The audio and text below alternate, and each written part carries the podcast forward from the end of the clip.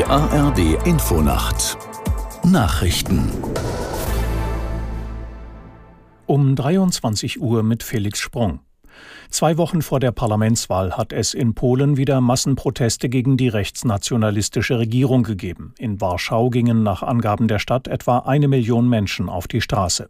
Aus der Nachrichtenredaktion Marei Beermann.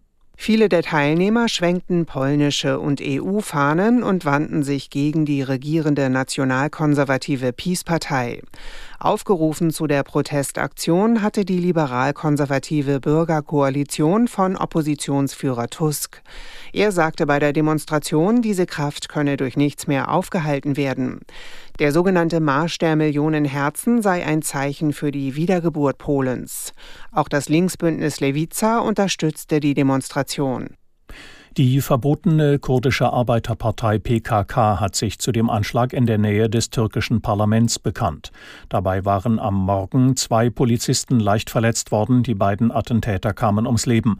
Ein Selbstmordattentäter hatte sich vor dem Innenministerium in die Luft gesprengt. Wir müssen hier mal ganz kurz die Nachrichten unterbrechen. Wir haben einen Falschfahrer auf der A1, A7 Ulm Füssen-Reute. Zwischen Bergheim und Memmingen Süd kommt Ihnen ein Falschfahrer entgegen. Bitte fahren Sie hier äußerst rechts und überholen Sie nicht.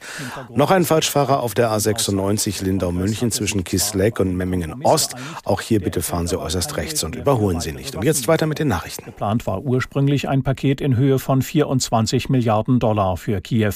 US-Medien berichten, dass die Führungsspitzen von Demokraten und Republikanern sich inzwischen darauf geeinigt haben, weitere Hilfen auf den Weg zu bringen. In der Migrationsdebatte hat die CDU die Bundesregierung erneut zur Zusammenarbeit aufgefordert. Man sei gesprächsbereit, sagte Generalsekretär Linnemann in der ARD.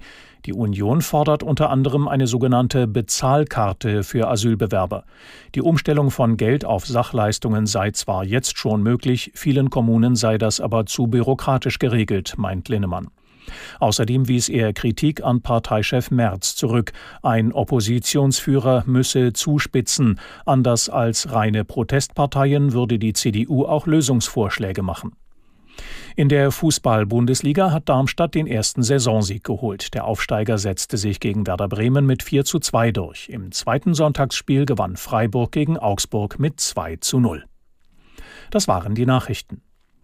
Das Wetter in Deutschland, im Norden einzelne Schauer, sonst kaum Wolken und trocken 17 bis 6 Grad. Morgen nach möglichem Nebel längerer Sonnenschein und trocken 19 Grad auf Föhr, 25 Grad in Berlin und bis 30 Grad in Freiburg im Breisgau. Am Dienstag überwiegend windiges Schauerwetter, im Südosten länger heiter und trocken, 17 bis 29 Grad. Am Mittwoch wechselhaft bei 13 bis 21 Grad. Es ist 23.03 Uhr.